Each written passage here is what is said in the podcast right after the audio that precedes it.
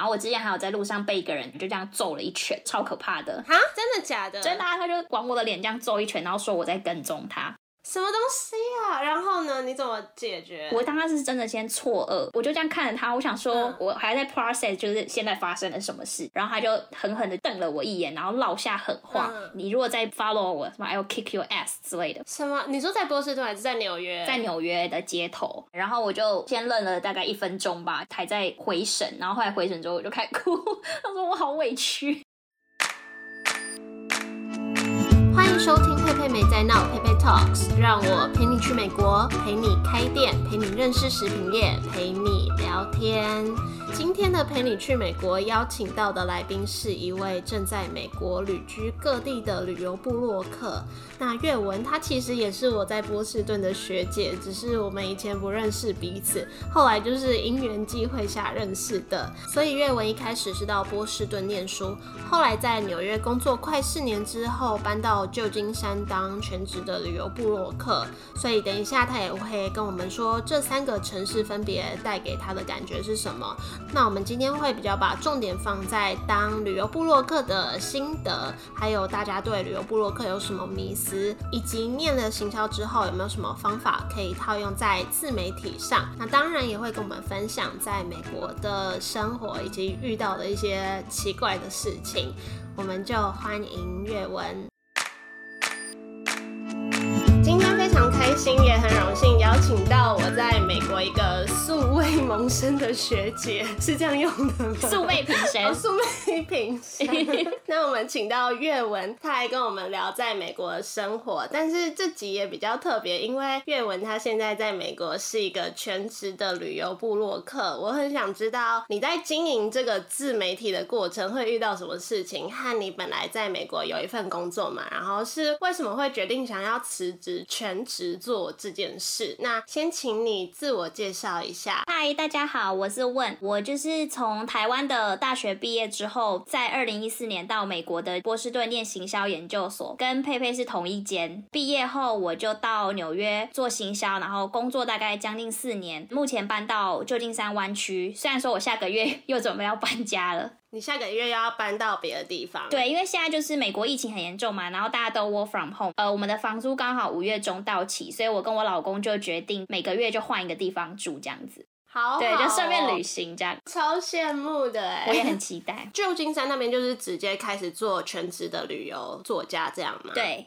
那你觉得你待过这三个城市啊？这三个城市分别是怎样的城市？我觉得刚好这三个地方都超级不一样的。像波士顿其实就是一个大学城嘛，有一百多间的大学，那大家最熟悉应该就是哈佛、MIT 也都是在那边。整个城市就是很多学生，然后比较单纯。城市的建筑风格也就是很古色古香啊，都是红砖为主，就很有历史的那种氛围。然后步调会觉得很慢，就是在那里会觉得很悠哉悠闲这样子。纽约的话，就是步调很快，感觉大家走路都是开两倍速在走。像每次在时代广场经过，然后如果看到那种走很慢，通常都是游客，然后纽约人就会很不爽他们。另一方面，我觉得纽约就是你可以很有机会认识到各种有趣的不同的背景跟职业的朋友。然后像世界上很多有趣的展览啊，或者是最好吃的餐厅，也很常就是会选纽约是他们其中一个开店的地方。所以如果你是喜欢探索一些生活，然后体验新事物的话，那纽约就非常适合。对然后旧金山，我其实不是真的住在旧金山市区。如果是旧金山本身，其实跟纽约有一点点像，就是美国那种城市的风格。不过它步调算是慢很多，就是跟纽约比起来。我住的其实是比较靠近南湾，哦嗯嗯其实就是台湾我们常听到的，就是所谓戏谷所在地。南湾的话，其实不太像市区，它就比较像哦，很像新竹，就是各种科技公司，建筑也不会套太高，然后就是一些很多软体、硬体工程师就住在附哦，近。对，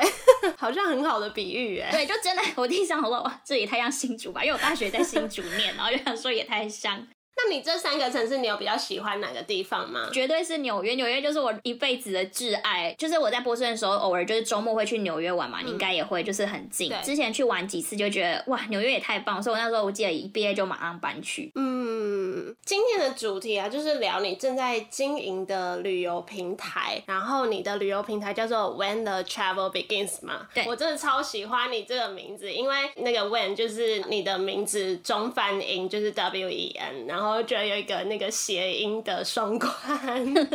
谢谢。你可不可以跟我们介绍一下你经营的这个平台和内容？好，我主要 focus 在就是介绍小众的旅游景点，然后分享旅游的攻略。那我希望未来可以推出是帮忙规划行程的服务，因为我个人就是非常喜欢规划行程，然后也很享受帮人家规划一个有趣行程的这个过程。嗯嗯那我主要分享的平台就是有自己的部落格，social media 部分就是脸书、Facebook 跟 IG 这样子。你一开始是怎么开始写这些东西？一开始很简单，就只是因为就是喜欢旅行嘛，然后朋友就是会常问说，哦，你刚去哪个地方啊？他们也要去，然后就要我提供一些，比如说行程安排的资讯啊，或票券什么什么的。后来就会发现，可能越来越老，然后就很常忘记，就人家问，然后想说，哎，对我才刚去过，但已经就没有什么印象。嗯所以我就是希望可以有一个地方可以记录这些自己去过的地方，然后也算是给自己留下一个回忆。但同时，如果有人询问的时候，你也可以很快速的，就是把文章给对方看。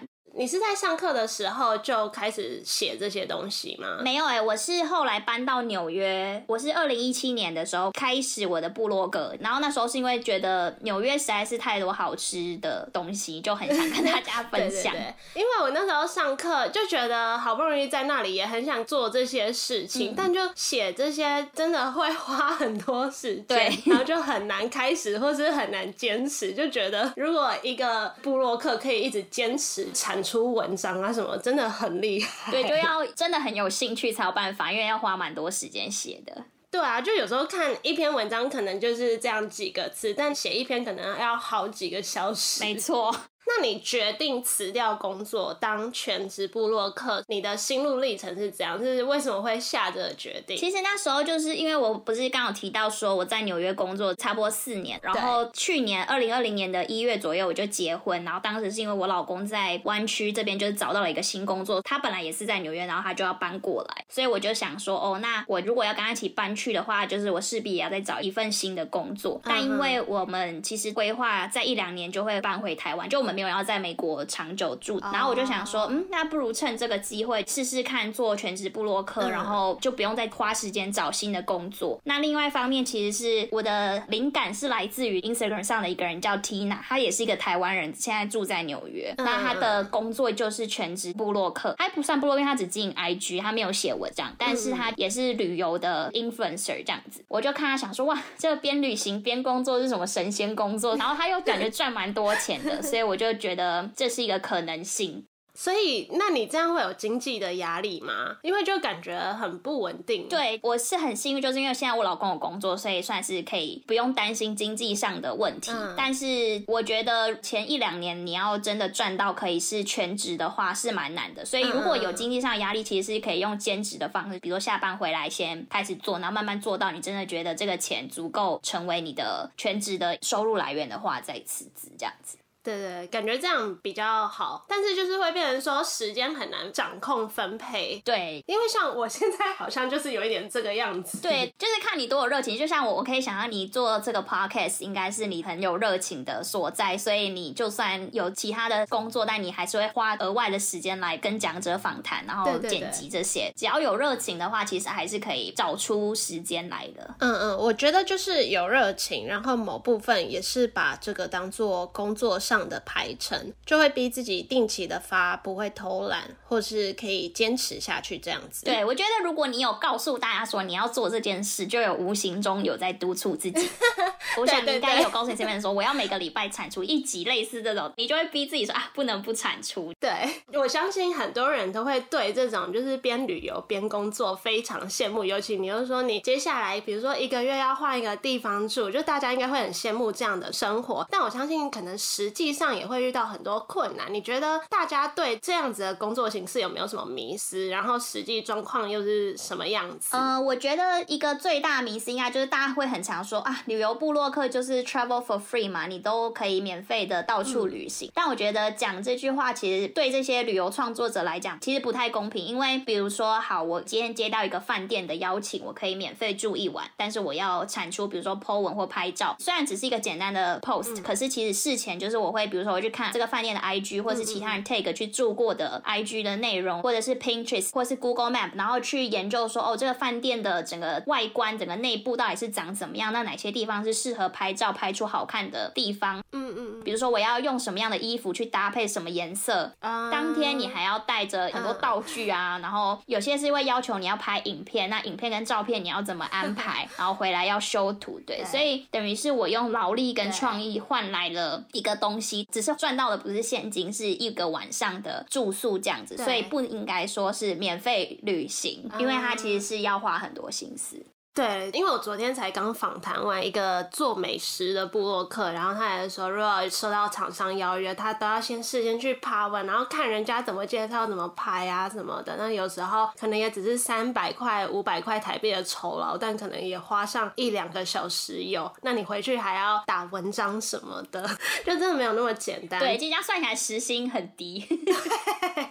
那你觉得经营过程啊，对你来说最困难的事情是什么？或是你有没有遇过？最大的挑战是什么？嗯，其实我在仔细想，好像就是觉得没有哎，因为困难的话，我感觉各行各业都有一些高高低低嘛，所以其实我不会说这是，就是我没有真的遇到一件事让我很挫折，可能我也还不够红吧，就没有真的很坏的酸民或什么，就是很坏的骂过我之类，所以，所以我目前是觉得还没有，但硬要说的话，顶多就只是说，哦，有时候你可能去了一个地方，他觉得哇，这里超屌，一定大家就会觉得很酷，超喜欢，然后分享出去之后就没人 care，然后 engage。超低这样子，就是有这个落差。对，但就也还好，就只是哦，你就知道要怎么再进步。嗯嗯嗯，我看到就是其实你的互动率还蛮高的哎，有什么转折点让你开始变这样子的吗？因为我相信一开始可能比较没什么人在看或是什么的。对，如果你是指 IG 的话，我后来还有去上课。我刚不是有提到那个 Tina 吗？就是我的灵感来对，然后他有开了一个课程，而且非常的昂贵，然后我我还就有花钱去上，好用心哦。你说是怎样的课程？他就是教你怎么经营 IG，然后不是只是经营，他还会教你怎么跟品牌 pitch，然后怎么去 negotiate 你的价格。那你要怎么跟你的粉丝互动，找到你的利基点等等一整个系列这样子。我从里面真的是学到蛮多，然后也比较知道有方向的，就是去经营。因为我看你 IG，如果光看照片的话，就真的蛮有质感。谢谢。就调色部分，或是你拍照，因为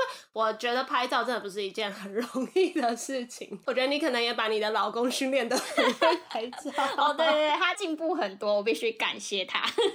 但真的觉得很难想象是一个大男人拍出来的。哦，因为他以前其实会把手指拍进去，但他现在已经就是进化很多。但大部分还是我先都已经构好图，他只是负责就是按下那个钮的部分。因为也不能让他拍太久，不然他会生气。对，不能让人家拍太久。那你觉得在经营的过程啊，最有趣或是最有成就感的事情是什么？呃，我觉得最有成就感其实就是人家问你行程啊，然后或者是看了你的文章，然后会讯息跟你分享说，哦，我去你这个地方真的超好玩，或者是你拍行程也太棒，是我去过最棒旅行。就是收到像这样子的反馈，其实就是最有成就感的事吧，我就会觉得很开心。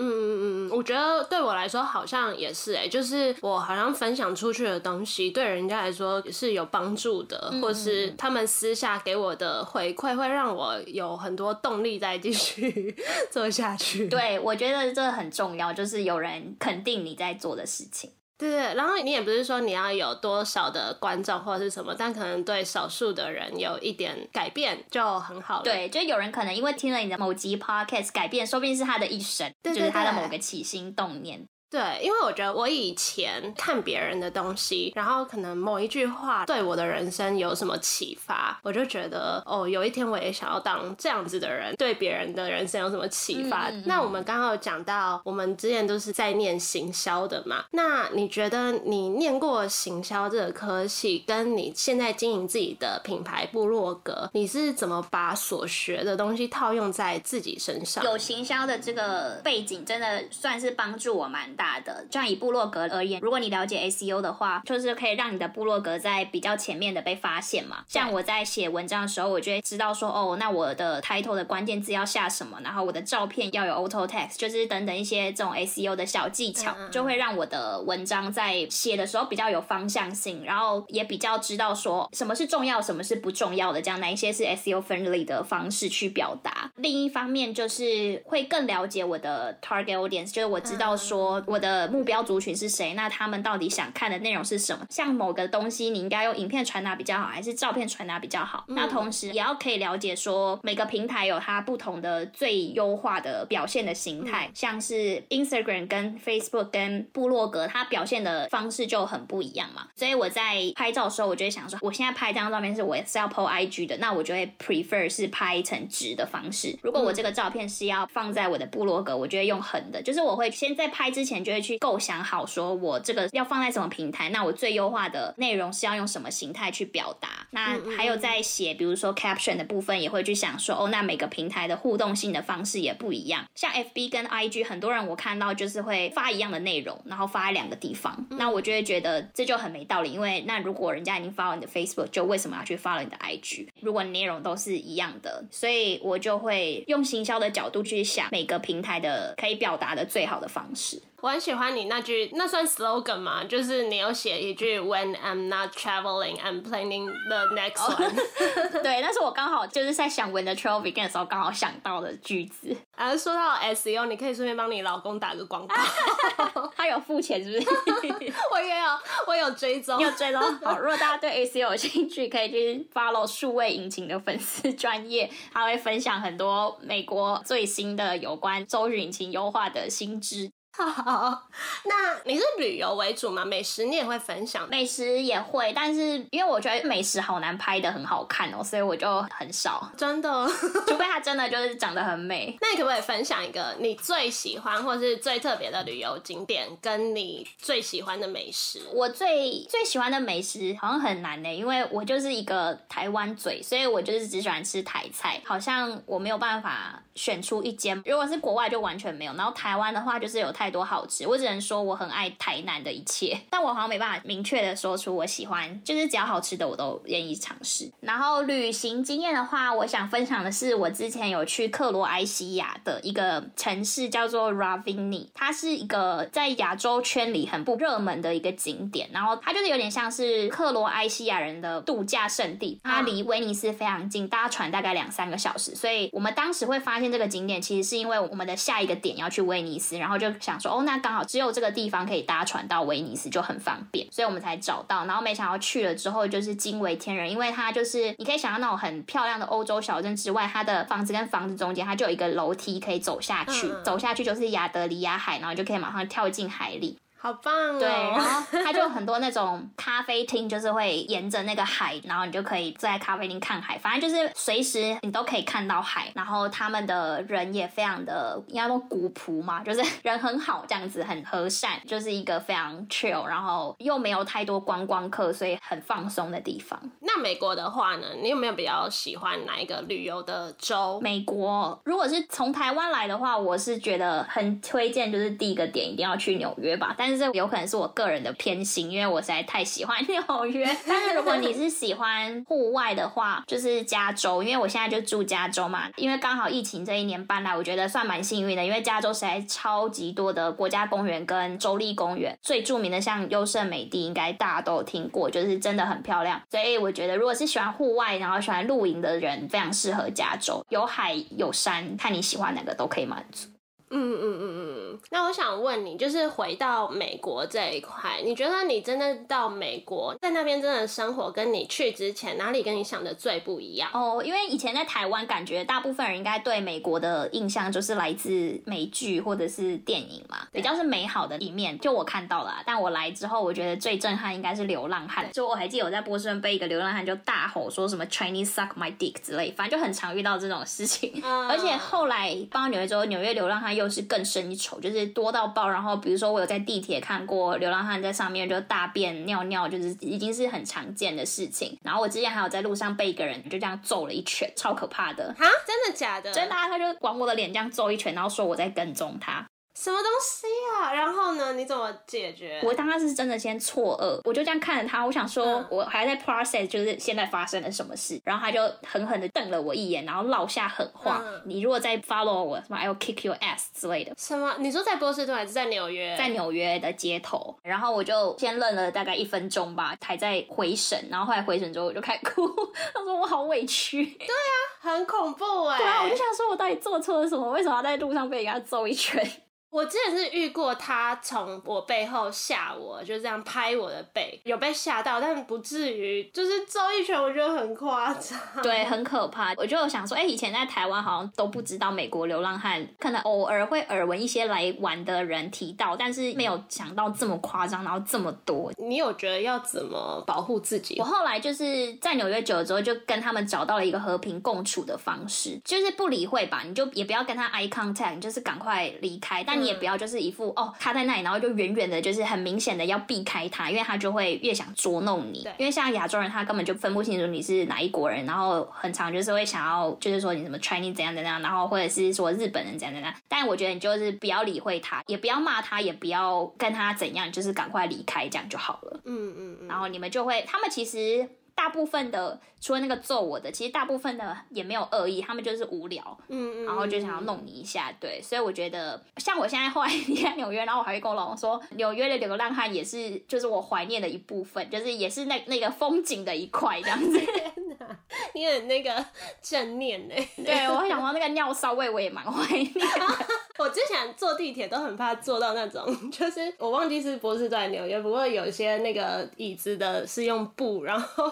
有时候哦，好像我有一次真的做到上面 湿湿的哦，那感觉一定是被尿过，就是好像会有类似这种事情。对啊，但你说的没错，就是离开后会想到一下。对啊，后来我发现很有趣，就我不是说流浪它会在地铁上尿尿嘛，然后因为地铁在行进中，那个尿就会流嘛，就是会沿着那个地板这样流。那是尿，是尿啊，而且它就在我面前尿。我以为是饮料哎，呃不一定，有时候是饮料，但有时候是尿，因为蛮常看到那个液体在流哦，那都有可能。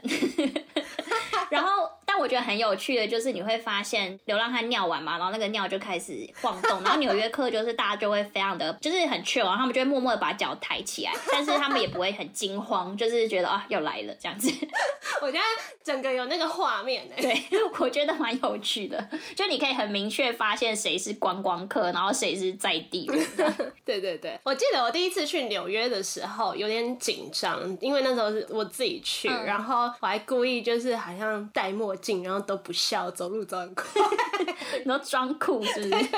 又怕遇到怪人，那有遇到吗？是还好，不过因为我那时候住纽泽西，然后去纽泽西不是要搭那个 path 嘛，我就有点迷路，然后又很晚，反正我就活到十一二点才到纽泽西，然后下那个类似火车的地方也是很多流浪汉，反正我好像在那边住了三四天吧，但我真的很路痴，所以我每次都会走错路，然后有一天我在那种后火车站出来，就是没人呐，然后有那种你知道那种桥下的感觉，都是流浪汉，可能又是黑人。你一定很紧张，有一点呢。我因为我其实，在去纽约玩之前，在美国我都没有那种紧张的感觉。那天是我第一次有紧张的感觉，因为我可能也没有很高，然后我就背着我的红色书包，然后开始大跑，因为狂奔吗？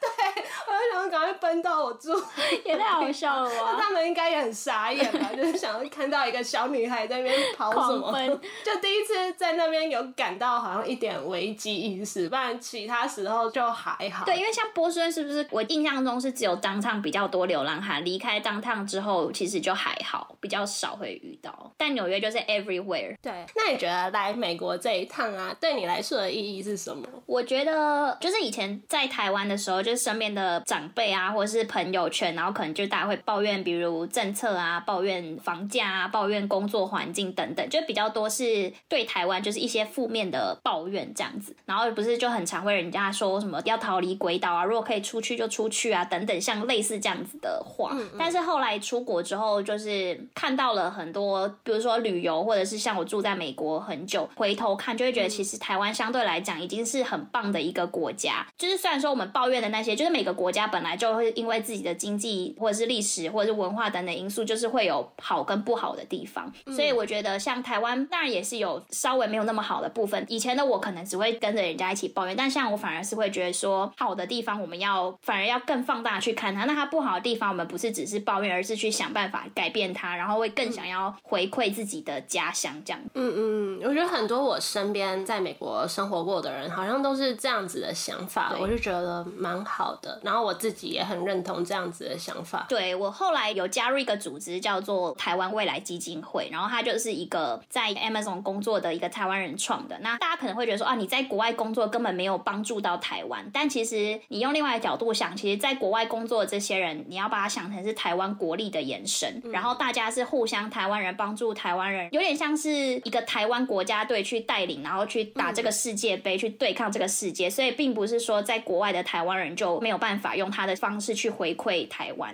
我觉得是哎，因为我在波士顿那边也有，因为波士顿就是很多大学。我不知道你之前有没有认识一些可能在那边很久的，已经在职场工作的人。我觉得他们常常做一些事情也蛮有意义的，就是不管是帮台湾宣传艺术啊、电影啊什么什么的。对，我觉得就是像在海外这些台湾人，就是可以用，就像你刚刚提到的，比如说宣传电影啊、宣传艺术、宣传美食，都是一种回馈台湾的方式，只是大家用不同的专长在努力。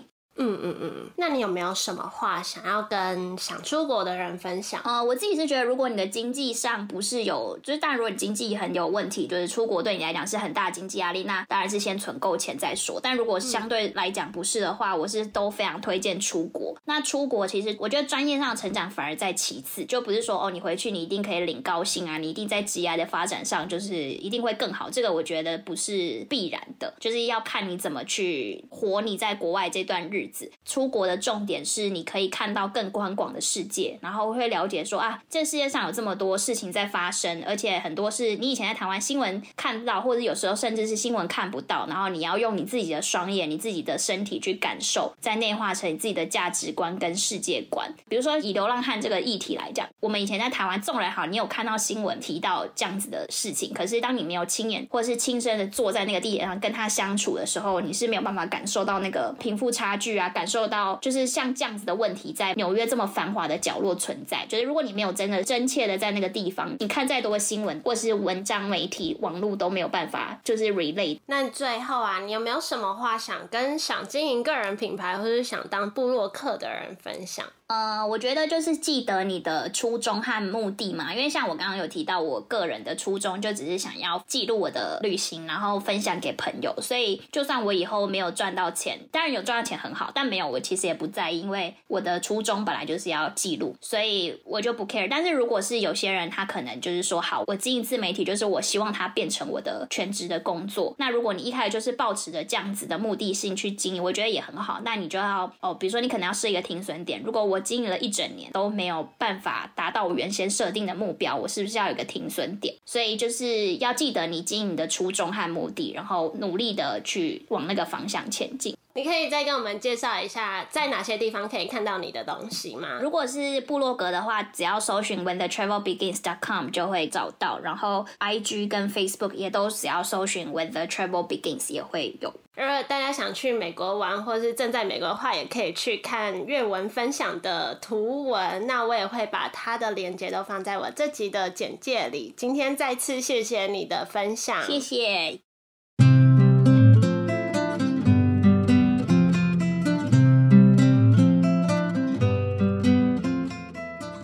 谢谢月文今天的分享。我们在录这集的时候，那个时候是五月，他还在旧金山湾区。那时候就有听说他接下来的几个月会一个月住一个城市，就觉得哇塞，超羡慕的。所以六月的时候他在波特兰，七月也就是现在他在西雅图，所以他 IG 每天都会 po 很多他正在吃什么啊，然后去哪里玩的动态。所以我每天打开 IG 就是先把他的 现实动态点完。看觉得喜欢哪个景点或是哪家餐厅，就先存起来，之后就不用另外去查行程了。大家如果对于美国旅游有兴趣的话，可以去追踪他的 IG 是 W E N 下底线 T H E 下底线 T R A V E L 下底线 B E G I N S，就是 When the Travel Begins。